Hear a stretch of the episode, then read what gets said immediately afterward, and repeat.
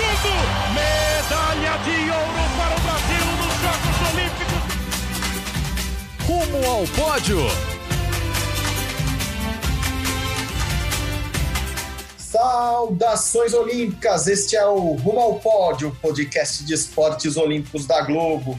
Eu sou Marcel Merguizo, estou em casa em São Paulo, rumo ao centésimo dia desta quarentena. Comigo também aqui em São Paulo, mas na casa dele, Guilherme Costa. Tudo bom, Gui? Fala, Marcel. Bom dia, boa tarde, boa noite para todo mundo que está ligado no Rumo ao Pódio. E a gente está gravando nessa terça-feira, que é o nosso aniversário, né? Dia Olímpico hoje, é, em homenagem à criação do Comitê Olímpico Internacional, que foi lá em 23 de junho de 1894, ou seja, o movimento olímpico aí comemorando 126 anos de vida. Feliz Dia Olímpico para todos que nos acompanham, ou melhor, que acompanham o movimento olímpico, acompanham as Olimpíadas, os esportes olímpicos. Esta que é uma de nossas paixões por aqui. E conosco também outro apaixonado por esportes olímpicos, na casa dele também, Paulo Roberto Conde. Fala, Paulo, tudo bom? Boa tarde, amigos. Boa tarde, Gui, Marcel, nossos amigos ouvintes. Prazer participar com vocês mais uma vez do Rumo ao Pódio. E, obviamente, a nossa data de gravação hoje é exatamente como o Gui disse, um dia especial, né? 126 anos atrás, o Comitê Olímpico Internacional, é, que ressuscitou os Jogos Olímpicos né, da antiguidade, trouxe os Jogos Olímpicos da, da era moderna, foi recriado pelo barão Pierre de Coubertin, francês, e os Jogos Olímpicos é, se tornaram hoje esse símbolo de mega evento que, na verdade, ele não tinha naquela época, mas muito legal que ele persiste há tantos anos 126 anos é provavelmente um evento de grande porte aí do esporte mais antigo do mundo, né?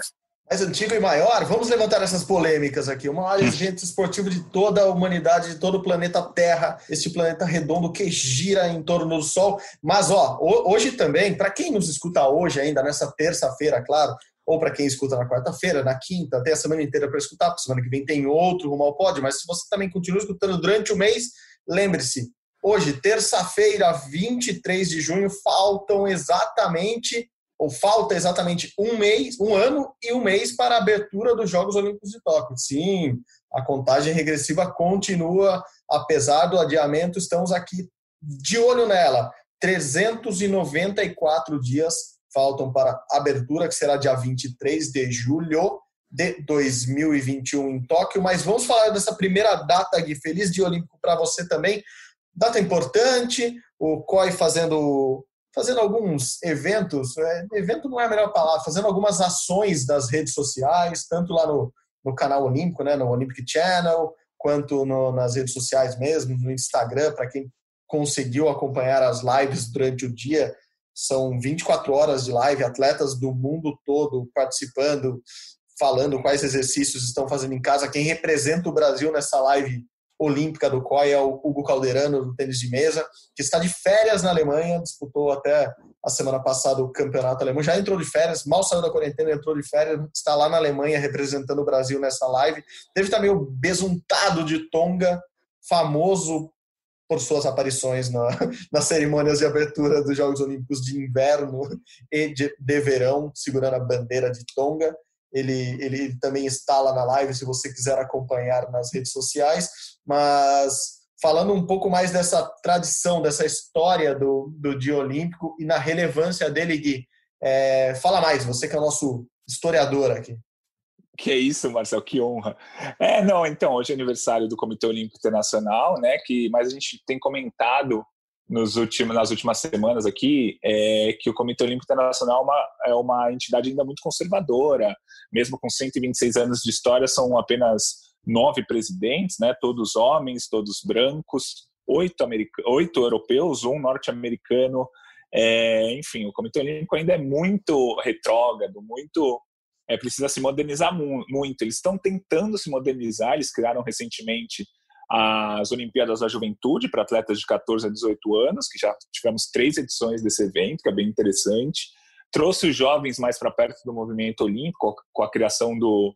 É, com, a, com, o skate, o surf é, entrando no programa dos Jogos Olímpicos. Está é, tentando igualar o número de homens e mulheres, isso é muito importante, no número de atletas. Em Tóquio 2021, agora, a gente vai ter 52% homens e 48% mulheres, ainda é uma maioria masculina, mas é o maior índice da história é, das mulheres, o que já é muito importante, e tem lutado internamente para diminuir os gastos da Olimpíada, a luta contra a corrupção, né? O COI está assolado de, de corrupção dos últimos 30, 40 anos. É, a gente pode lembrar a escolha da sede da Olimpíada de 96 em Atlanta, que foi coberta de corrupção, Salt Lake City 2002, é, a Olimpíada do Rio 2016 a gente teve muitos problemas de corrupção na compra de votos, isso já foi comprovado também. Enfim, o, mas o Comitê Olímpico Internacional dentro ali internamente tem lutado contra a corrupção, pelo menos é o que diz ali. Mas, ao mesmo tempo, de todos esses itens que o COI tem tentado se modernizar, o COI não quis entrar na pauta antirracista. Né? A gente fez um podcast especial há duas semanas sobre os, os atletas negros, tal, com todo, tudo isso que está acontecendo no mundo. O COI não entrou de peito aberto nessa pauta o presidente Thomas Bach falou: não, a gente vai até discutir com os atletas se é possível os atletas se, se manifestarem de forma antirracista durante as Olimpíadas, mas ele não liberou nada ainda. A princípio, quem se manifestar durante a Olimpíada vai ser punido. Então, o COI não abriu o peito aberto ainda na pauta antirracista. É, nos membros do COI, se a gente pegar aqueles 50 membros honorários, é, são só oito negros, ou seja, 16% só dos membros honorários são negros. Acho que até por isso, internamente, a gente não consegue ter uma força antirracista ali dentro do COI. Outro problema internamente, tudo bem, as mulheres já são quase metade dos atletas que vão para a Olimpíada, mas internamente elas são muito pouco representadas ali nesses 50 membros honorários, são só quatro mulheres são quatro mulheres, né? 8% dos membros são mulheres. Então, também, o COI fala que quer se modernizar, mas ainda internamente está tá, tá cheio de desigualdades, né? E se a gente fala da, falar da corrupção, a gente tem nesse mesmo grupo de 50 membros honorários do Comitê Olímpico Internacional pessoas que comprovadamente foram é, envolvidas em esquemas de corrupção. Então, assim, o COI, é, para fora, ele fala uma coisa, mas dentro dele ali ele fica mudando não, não, não faz essas mudanças internas, né? só as mudanças para o externo. Né? E como eu escrevi no meu blog hoje ali, é, o COI está fazendo uma mudança lá Lulu Santos, né, em passos de formiga sem vontade, porque não está mostrando muitas mudanças internas, não. Não vou dizer que foi ruim, também não foi tão bom assim. É, é isso, é exatamente isso. Eles estão, é, eles pregam muito isso, essa, essa nova gestão, assim, desde a da entrada do Thomas Bach, eles, eles pregam um pouco isso, mas é real, é só ver, não precisa analisar a fundo, não. Se vê uma foto de uma, uma reunião extraordinária do COI, do Comitê Executivo do COI, você vê que, que, que são homens é, brancos, é, padrão europeu ali, sendo que a gente está falando de, um, de, um, de, uma entidade que reúne mais de 200 países, assim, uma entidade que se orgulha de ter mais membros do que a ONU. É, e mesmo assim, quando você vê o alto escalão ali do, do COI, basicamente são, são os mesmos. Se eu não me engano, todos os presidentes é, do, do COI europeus, então... Um, um, um norte-americano um e norte-americano lá no começo, né? Isso. Então, não, não, não, não, é algo, não é algo tão aberto quanto eles querem pregar hoje em dia. É, a, a, ausência de mulheres no comando do COI é, é, evidente também. Eles até criaram nos últimos anos conselhos, é, comitês exclusivos para mulheres, para promover a, a, a inclusão de mulheres. Se você olhar as últimas as últimas reuniões do comitê executivo, sempre que eles nomearam novos membros, a maioria esmagadora é de mulheres, então estão tentando é, equilibrar essa conta que é muito desequilibrada ainda hoje. Então, normalmente entram cinco, seis membros numa, numa reunião anual dessa, quatro são mulheres atualmente. Acho que na última reunião tinha um homem só mas é porque a disparidade é tão grande que se não fizer isso à força agora, não, não vai fazer nunca mais. Assim, não, não consegue fazer com, com clareza nunca mais. E essa é uma crítica que o COI escuta, inclusive nesse dia olímpico. Assim, a gente tem, tem muitos colegas que acompanham a Olimpíada, vivem a Olimpíada, mesmo sem serem atletas ou sem serem jornalistas, é, vivem esse, esse mundo é, olímpico e, e, eles criticam muito o COI por isso, assim, ah, no dia olímpico não tem nada nada além de um treino, um treinão na internet, nada além de é, ações nas redes sociais com atletas mostrando como estão treinando na quarentena. O dia olímpico, o movimento olímpico não é maior do que isso. Assim, ó, o que quando a gente fala de espírito olímpico, quando a gente fala de chama olímpica acesa durante todos os anos, é, não é mais do que isso. Não é o esporte como inclusão, não é o esporte como é, união dos povos e, e, muitas vezes ascensão de, de alguns povos que não têm direito a nada no mundo, não, não, brigam por nada no mundo, a não ser quando estão esportivamente representados, enfim. Eu acho que o dia olímpico é sempre é sempre algo muito maior, poderia ser algo maior. Eu entendo que estamos num ano atípico, totalmente atípico, é, basicamente o mundo saindo de uma quarentena, a gente no Brasil e em outros países ainda é, presos nessa quarentena até quando não se sabe. É, então, eu entendo que eles queiram passar essa mensagem de fiquem fortes, fiquem saudáveis, mostrem que o, que o esporte faz parte da vida de vocês. E eu acho que a quarentena mostrou muito isso para todos os países, né? O quanto a cultura e o esporte fazem falta na vida das pessoas, né? É, quantas pessoas foram atrás de cultura, seja para acompanhar lives, etc., quanto tentaram fazer esportes, assim, gente que nunca que não, que não era tão ativo fisicamente, que tentou fazer esportes acompanhando pela TV, que não via a hora de sair, andar de bicicleta ou correr na rua, dar uma volta, caminhada, enfim. A gente, essa quarentena serviu muito para a gente perceber como esporte e cultura são importantes nas nossas vidas. Mas concordo contigo, eu acho que falta ao COI essa força que seja de vontade, esse passo que não seja de formiga para sair da, da, da monotonia que muitas vezes a gente sente que eles estão. Boa, Gui, boa, boa aula para gente. Falando em dias especiais ou contagens regressivas, é, essa semana também, agora dia 24 de, de junho, na quarta-feira, é, completam, ficam exatamente três meses, né? 90 dias de que o COI anunciou o adiamento da, das Olimpíadas. É, é, incrível, né, Gui, como, como as coisas passam rápido nessa quarentena você começa a lembrar o que, que já aconteceu nesses quase 100 dias que a gente está trabalhando de casa, pô, comecinho teve o adiamento, não sabia se ia cancelar ou não a Olimpíada, depois sai o adiamento e foi num 24 de março que, que houve o adiamento. Uh, Paulo, mudou muita coisa nesses, nesses 90 dias? Muita coisa aconteceu no mundo olímpico? Ah, acontecer até que aconteceu. Eu acho que não tantas quanto a gente esperava, né? Eu acho que, assim, houve uma questão de força maior, né? Que é, é o impedimento de treinos, de viagens. Era um período que a gente esperava muito, né? Um, que tudo acontecesse, né? Esses três meses que antecedem os Jogos Olímpicos. Geralmente é um festival de seletivas e muitas das seletivas são até mais fortes mesmo do que as próprias Olimpíadas em algumas modalidades, porque é, vamos pegar, por exemplo, a seletiva japonesa de judô. Talvez se você pegasse os oito melhores do país ali, é, tirando quem vai ali, o vencedor da seletiva, os outros sete poderiam ser muito bem medalhistas de ouro numa Olimpíada e por aí vai. Então a gente tinha essa expectativa. É, alguns lugares do esporte começou a avançar. É, a gente sabe, né? O esporte olímpico, por exemplo, o próprio Japão sede dos jogos, voltou a ter o partido do, partida do Campeonato Nacional de Beisebol, né, que é um atrativo, é uma febre lá, um esporte muito importante no país.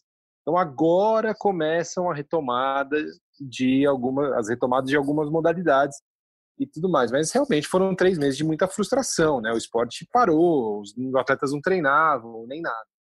É, então agora a gente começa a viver uma, uma lenta é, progressão né, no número de, de atletas e países que estão se abrindo para práticas esportivas. Alguns com mais é, respaldo científico, outros com menos, é, mas é, realmente em três meses tudo mudou. Né? Agora a gente fica na expectativa de que os jogos possam de fato ser realizados no ano que vem.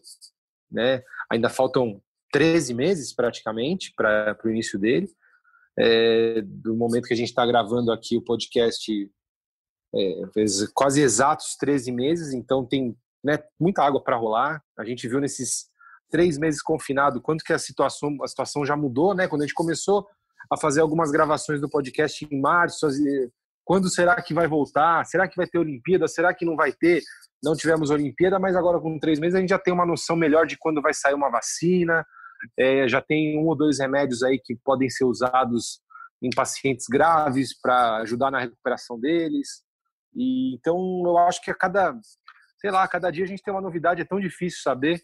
Só que de fato a gente queria estar comentando hoje, né, gravação no dia 23 de junho, aqui a gente falando que daqui a um mês começava os Jogos Olímpicos. Mas fica para o ano que vem. É, imagina, a, a expectativa tanto para a gente quanto para principalmente né, para os atletas que a essa altura já já estavam praticamente todos classificados. Eu imagino que, que as listas já estariam muito perto de fechar, porque as, as grandes seletivas seriam por volta de maio ou junho mesmo. E já começa a viagem. A gente sabe como é esse esse mês esse mês antes da Olimpíada. Aliás, recordação agora, Paulo. Por exemplo, Jogos do Rio, nós somos paulistas. Nós dois nos mudamos para o Rio de Janeiro exatamente um mês antes dos Jogos começarem. Então, já, já mostra como, como, como a preparação é, de qualquer um envolvido nesses eventos é, começa um, um, mês antes. A gente chegou lá, o centro de mídia já estava abrindo, as coisas já estavam começando a, a funcionar. É, as vilas de mídia já estavam abrindo. A Vila Olímpica acho que abria alguns dias depois da, da nossa chegada. Enfim, um mês antes da Olimpíada já é um, já é um período que você está totalmente envolvido no, no, nos jogos, né? Não é, não, é, é muito, muito, muito perto mesmo.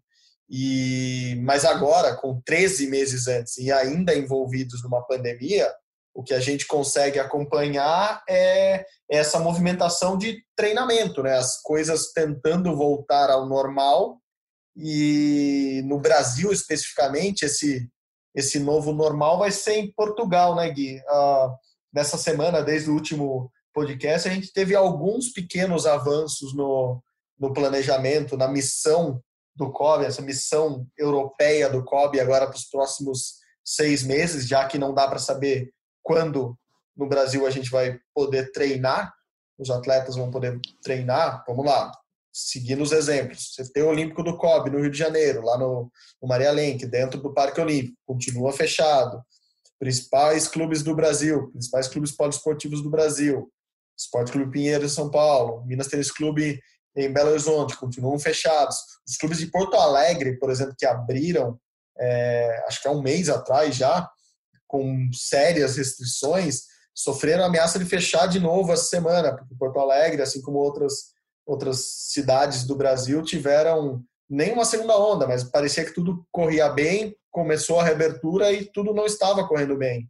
Então, os atletas lá da, da Sojipa, do Grêmio Náutico União, continuam treinando com sérias restrições. Enfim, a, a alternativa que sobrou para o COB foi vamos mandar a gente para Portugal, vamos mandar os atletas brasileiros, os principais, para a Europa.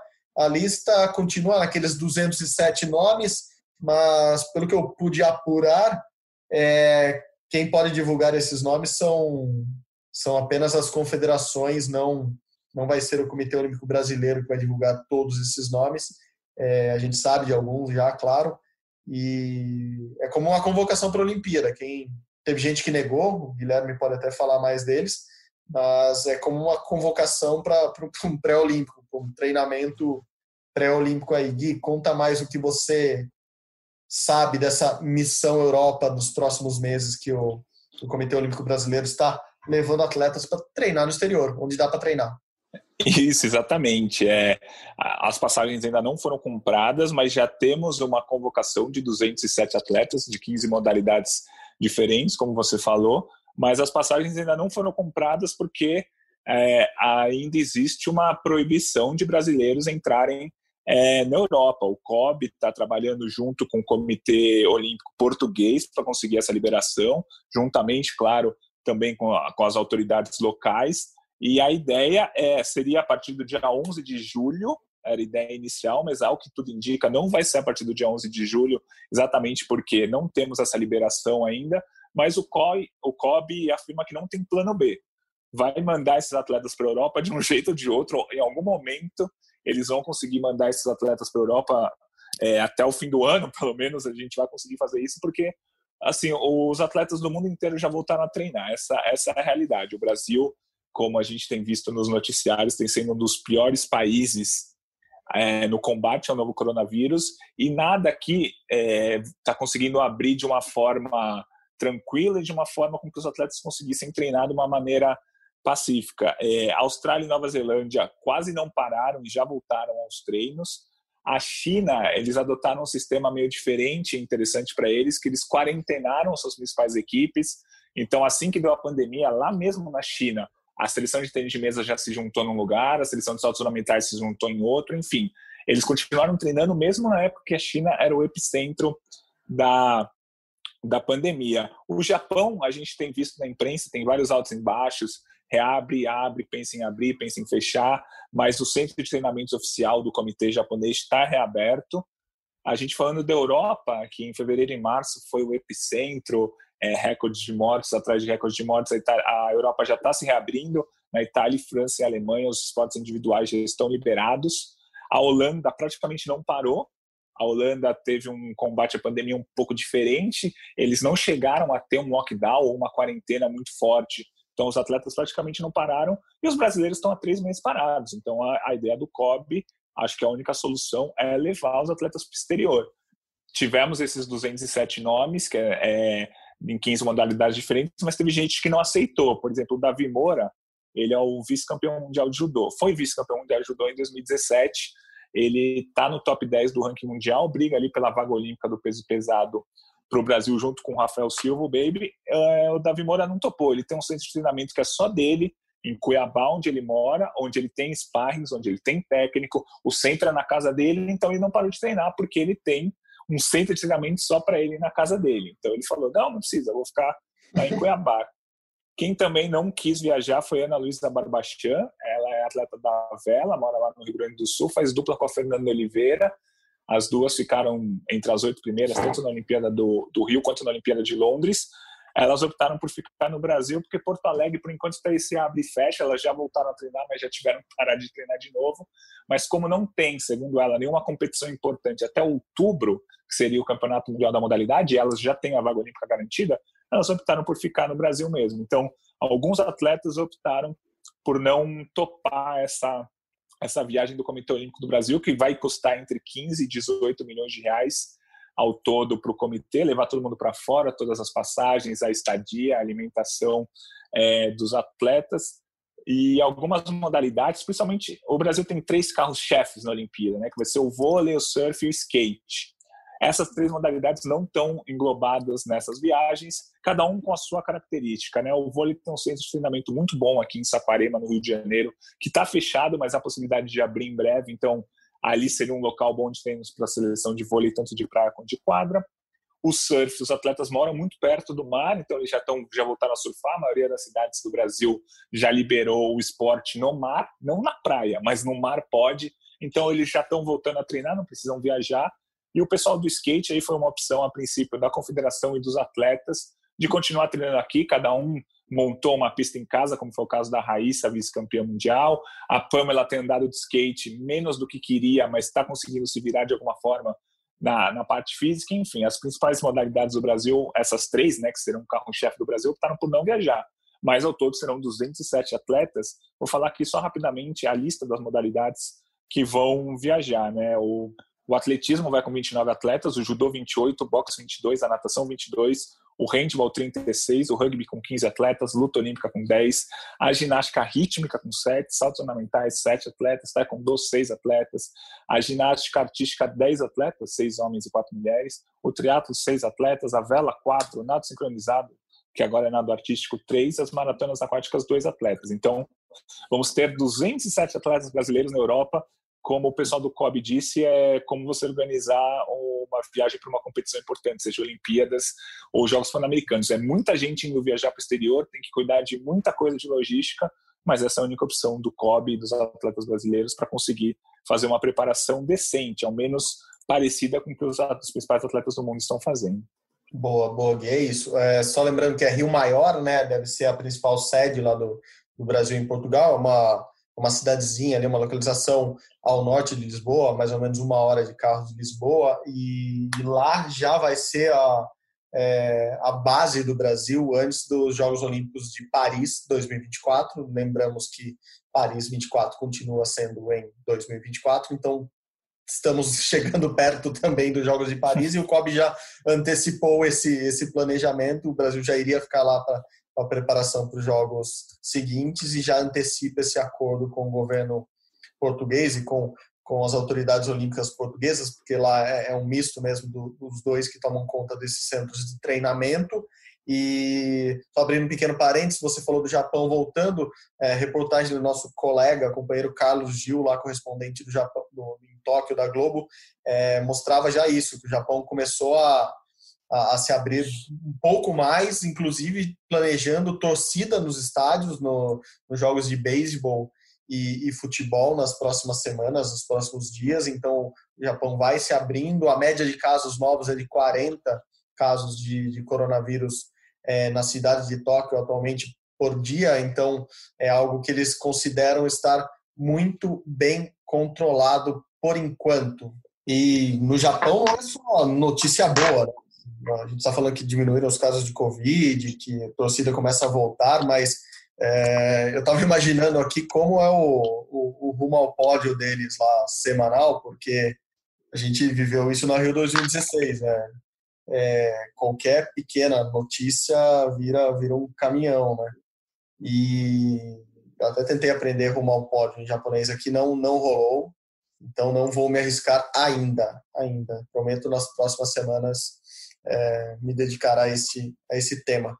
É, mas falando do noticiário japonês, semana passada a gente comentou que o candidato ao governo de Tóquio disse que uma das uma das propostas dele era cancelar a Olimpíada. Agora foram dois economistas que, que resolveram falar que ah, era melhor para o Japão cancelar a Olimpíada, porque isso traria menos custos para o país, para a cidade. Lembrando assim, o orçamento básico ali é de 12 bilhões, 12,3 bilhões de dólares, é, quanto Tóquio estava esperando gastar para a Olimpíada nesse ano, 2020. Tóquio 2020 dá em torno de 63 bilhões de reais. É, o adiamento para o ano que vem se acrescenta mais uns 2,3 bilhões pelas contas que eles estão fazendo, ou seja, mais uns 11 bilhões de reais apenas para transferir a Olimpíada para o ano que vem. E só que assim, esses economistas falam até ah, adiar para 2022 seria até melhor do que fazer ano que vem. Isso a gente sabe que já não vai acontecer, né? Isso mais um adiamento já, já passa da, da conta ali. Acho que todos, todos os grandes envolvidos, seja presidente do COI, governo de Tóquio, é, organizadores em geral dessa Olimpíada já falaram que não há mais a possibilidade de um novo adiamento. Prova de que eles não trabalham com esse adiamento, é, novo adiamento, porque, enfim, um dos principais custos qual é? A Vila Olímpica está pronta, essa vila são, são apartamentos que foram vendidos para os seus proprietários que assumiriam já esses apartamentos a partir de outubro desse ano, vai, depois das Paralimpíadas. E agora já virou um ano para frente, ou seja, tem um custo de multas, etc. Então, mais um adiamento já, já foge da conta. É, não estou querendo discordar dos economistas aqui japoneses, mas, amigos, não, não dá. É, o cancelamento, aparentemente, a gente não vê um movimento grande em relação a isso, porque eles vão esperar o mais mais perto possível da Olimpíada para ver como vai estar tá, é, a pandemia, como, como vai estar tá a vacina, como vai estar tá remédio, como que vai ser possível voltar. A gente está vendo o esporte voltar no mundo todo. Vamos esperar mais um pouco para saber como vai ser na, na Olimpíada de com a abertura marcada para 23 de julho do ano que vem. Mas eu queria comentar é a prova que eles estão continuando o planejamento deles é que Tóquio inclusive lançou a bola da, da, da Olimpíada, a bola de futebol da Olimpíada, é, que é inspirada no Capitão Tsubasa. Quem é mais velho, eu não lembro, meus primos mais velhos contaram para mim, que era um desenho japonês que passava na TV brasileira, inclusive o Tsubasa jogou no São Paulo no desenho.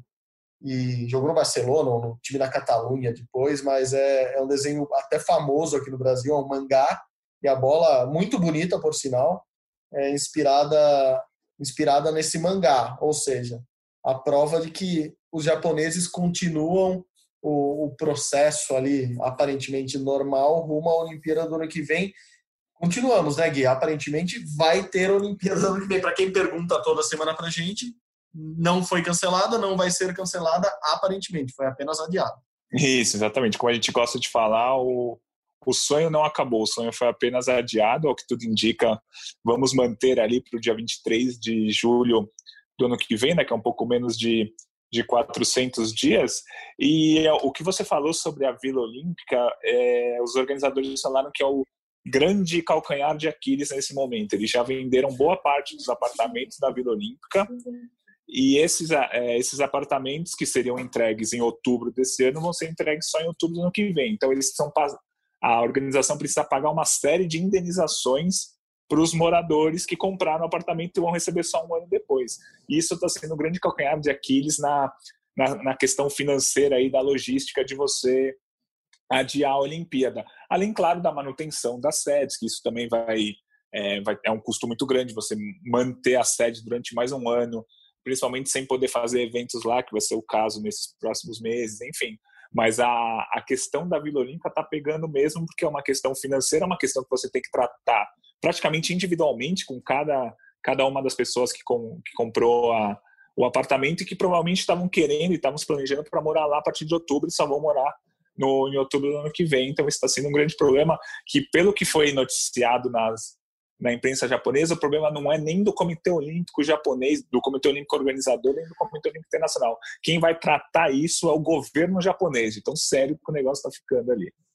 É, não, esses problemas, a gente, vou voltar no assunto, a gente viu muito isso aqui na Rio 2016.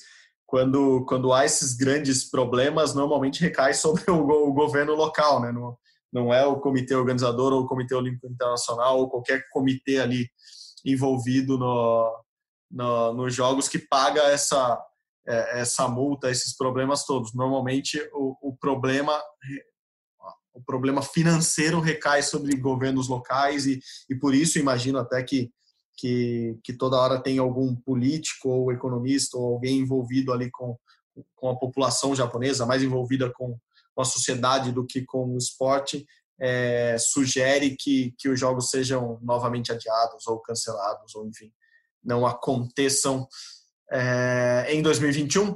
Gui, para encerrar, dica sua, aliás, é, está no Globoesporte.com em comemoração ao Dia Olímpico, que já celebramos no começo desse podcast.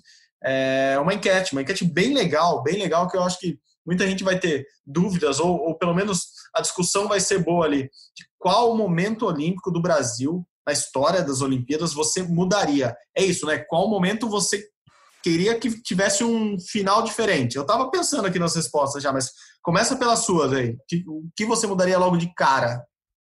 Então, é, eu vou falar só as opções que a gente colocou, porque são muitas Boa. opções e eu tenho certeza que todo mundo que gosta sim, sim. lembrar. Aqui do irlandês, a Marilei Cordeiro de Lima na maratona, os cinco match points que o Brasil perdeu contra a Rússia no, no vôlei na semifinal de Atenas 2004, isso, isso, isso doeu na cabeça de, de muita gente durante muitos anos.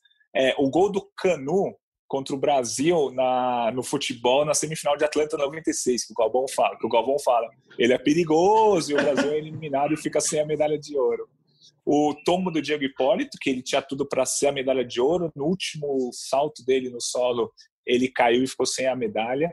O sumiço da vara da Fabiana Murer, é, o refugo do Rodrigo Pessoa, né, na Olimpíada de 2000, o cavalo dele refugou na hora do salto, na final, na última chance de medalha do Brasil nos Jogos, o Brasil ficou sem medalha.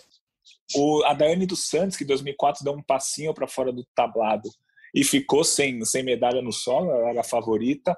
O Bimba, do, da vela, é uma história que a, acho que as pessoas não conhecem tão bem, mas é algo impressionante. Ele chegou como líder da, da classe Mistral na última regata. Ele podia chegar até 16, que ele ganhava uma medalha, ele foi 17 e aí ficou fora do pódio. E aí tem o, um desequilíbrio da Flavinha na trave, o pênalti que o Brasil errou, que a Cristiane errou na semifinal olímpica do Rio 2016, e uma bola do Oscar que não caiu, e o Brasil ficou fora da semifinal da Olimpíada de 88. Tem também a bola do basquete da, do Brasil-Espanha em 2016, do Brasil-Argentina, perdão, uhum. em 2016, que a Argentina ganhou no finzinho. O João do Pulo que foi assaltado, isso já foi comprovadamente, roubaram ele, roubaram a medalha de ouro dele, ele ficou apenas com a medalha de bronze no salto triplo em 1980. E o 4%, que a gente já contou bastante aqui, o 4% de Sydney 2000, que foi prata, mas um americano que estava na equipe que ganhou o ouro foi pego no doping essa medalha nunca foi revertida para o Brasil e é um pedido, uma crítica que o Brasil faz há muito tempo aos americanos. Então tem uma série de coisas aí que a gente queria mudar na história olímpica do, do Brasil e a gente tem que escolher uma só e essa que é a enquete que está lá. é difícil. Você votou já? Eu não votei ainda. Eu estou em dúvida entre três aqui. Eu vou, eu vou decidir até o fim da tarde. Então, o, é, o meu pensamento nesses votos são sempre quem, quem infelizmente nunca se nunca conseguiu se recuperar disso. Por exemplo, Pô, perfeito. Rússia, é, perfeito. Eu, eu, penso igual. Putz, a gente vai falar da mesma é, coisa, então. Vai, faz é, a sua passagem. É, o Brasil ganhou da Rússia no vôlei anos depois, o futebol foi ouro, o Diego Hipólito ganhou medalha depois, é, o Rodrigo Pessoa foi campeão olímpico na Olimpíada seguinte, é, o, o vôlei feminino ganhou da Rússia. A Flavinha vai ganhar medalha em Tóquio 2021, pode anotar aí. É, então a gente vai pegar quem nunca pôde se recuperar. Por exemplo, o João do Pulo, que é, e foi um negócio externo, né? não foi nem erro uhum. dele. Foi o juiz que declaradamente já foi comprovado mediu de uma forma menor o salto dele, que era para ser medalha de ouro no salto triplo em 1980. A Fabiana Murer, que tipo é a única brasileira campeã mundial da história do atletismo e nunca ganhou uma medalha olímpica, um dos motivos foi que a vara dela sumiu. É, pô, ela é única. Assim, o Joaquim Cruz não foi campeão mundial, só foi campeão olímpico. A, a Fabiana foi campeã mundial. A Malren foi campeã olímpica, mas nunca foi campeã mundial. A Fabiana foi. Então, ela é a única campeã mundial da história do atletismo brasileiro e não tem essa medalha olímpica. Então, acho que eu votaria ali na, na Fabiana, principalmente. Uma, o Oscar, acho que falta uma medalhinha para ele, acho que seria interessante ele ter acertado aquela bola nas quartas de final de, de 88. Enfim, quem não pôde se recuperar, acho que essa aqui tem que ser é. a linha de código. Porque o Vanderlei foi um absurdo o que aconteceu com ele, mas ele ainda foi medalha de bronze, ganhou uma medalha de honra ao mérito, enfim. É, eu pô, penso igual. Eu tava, tava analisando um a um ali, e daí você começa a pensar isso. Pô, se, se o vôlei feminino não tivesse perdido aquele jogo para a Rússia, será que elas teriam sido bicampeãs olímpicas na sequência? Não dá para saber, mas assim, aconteceu uma coisa muito boa para elas, para aquela geração mesmo, logo depois. É, o Vanderlei, apesar de, assim, não, a gente nunca vai saber se ele conquistaria aquele ouro, se seria prata, mas assim, ele ficou muito mais famoso e muito mais reconhecido por tudo o que aconteceu do que por causa do evento, assim, por causa daquele, daquele padre, do padre irlandês. Então, eu acho que no final as coisas foram boas para ele. Os outros exemplos você disse, uma Olimpíada depois, as pessoas conseguem se recuperar. Então, eu ficaria ali no meu voto também. Acho que o João do Pulo, porque assim, não é um erro dele, assim, no caso do Oscar, por exemplo, ou no caso do futebol contra a Nigéria, são erros da própria equipe ou do atleta, então ele paga por um erro ali, tudo bem, ele perde a medalha, mas paga por um erro. O João do Pulo pagou por um erro dos outros, então acho que meu voto para ele seria muito forte. Da Fabiana eu concordo plenamente, acho que é das maiores atletas da história do atletismo brasileiro, pela modalidade que ela pratica, pelos títulos que ela conquistou, pelas temporadas é, em sequência que ela, que ela bateu recordes e ficou bem. Então, eu acho que a Fabiana merecia uma medalha olímpica, merecia aquela, talvez fosse a grande Olimpíada dela mesmo.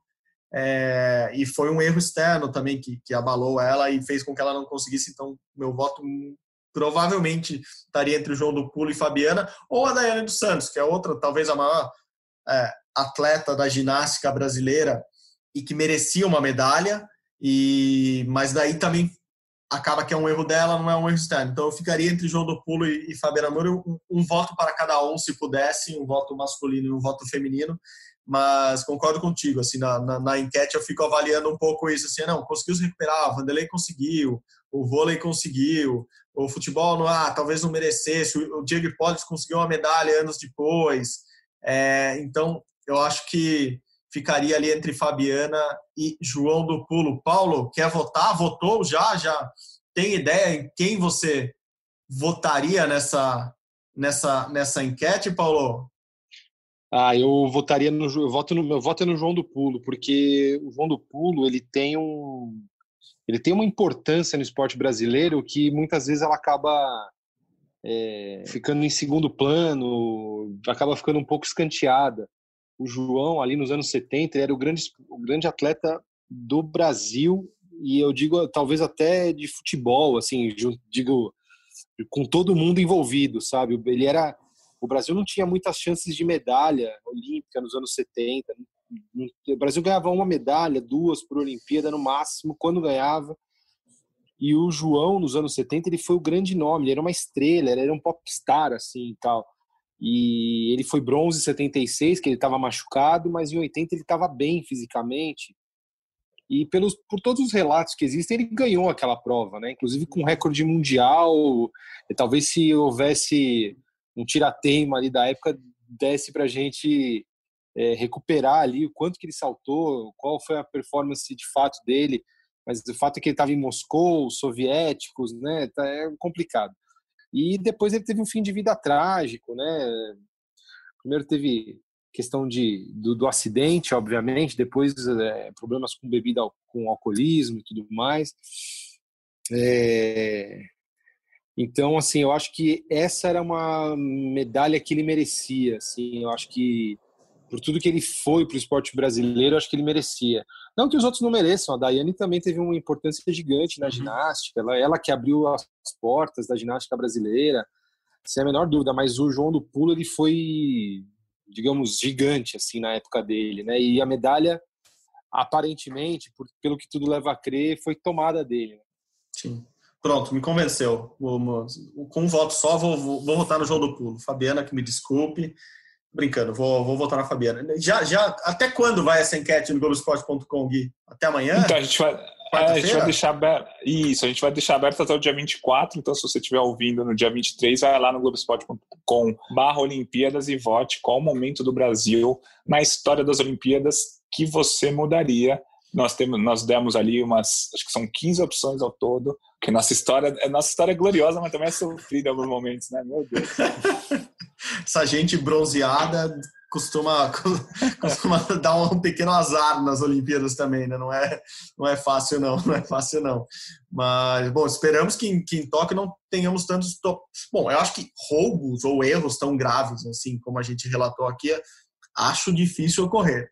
Mas esperamos que, que, não, que não haja, haja nenhum tipo de tropeço desse, desse principalmente com, com, com os mais os mais favoritos, não, mas os, os atletas candidatos à medalha ali que, que, que, o Brasil sempre espera deles uma medalha. Tomara, bom, tomara que não aconteça com ninguém, mas principalmente esses que brigam por medalha, que eles não que eles não tenham esses que a gente não tem que fazer uma nova enquete com 40 opções daqui a quatro anos antes de Paris 24. Amigos, obrigado de novo. É sempre um prazer dividir com vocês esse papo no Rumo ao Pódio. Gui, valeu, obrigado de novo. Feliz dia olímpico para você. Continuamos nossa contagem regressiva para Tóquio, hein? Isso aí, valeu, sempre um prazer. Estamos aí a menos de 400 dias da Olimpíada, um ano e um mês, e a gente segue na contagem regressiva e toda semana aqui no Rumo ao Pódio. Paulo, obrigado de novo pela presença. Contamos com você sempre aqui com sua colaboração imensurável. Valeu, Paulo. Valeu, Megas. Valeu, Gui. Um abraço para vocês, para nossos ouvintes e até a próxima. Feliz é isso. Olímpico. Feliz Semana Olímpica. Opa, feliz mês olímpico. Feliz ano olímpico. Vamos lá. Contagem regressiva continua. Rumo ao Pódio continua aqui. Contagem regressiva também para um ano de Rumo ao Pódio. Vamos, vamos fazer um podcast especial. Não, não sei ainda. Vamos, vamos planejar isso nas próximas horas. É, está chegando. Daqui a pouco completamos um ano de Rumo ao Pódio e que você encontra no no Google Podcasts, no Apple Podcasts ou lá www.globesport.com barra podcasts rumo ao pódio semanalmente lá. Obrigado a todos novamente pela companhia. Valeu, saudações olímpicas. Tchau, tchau.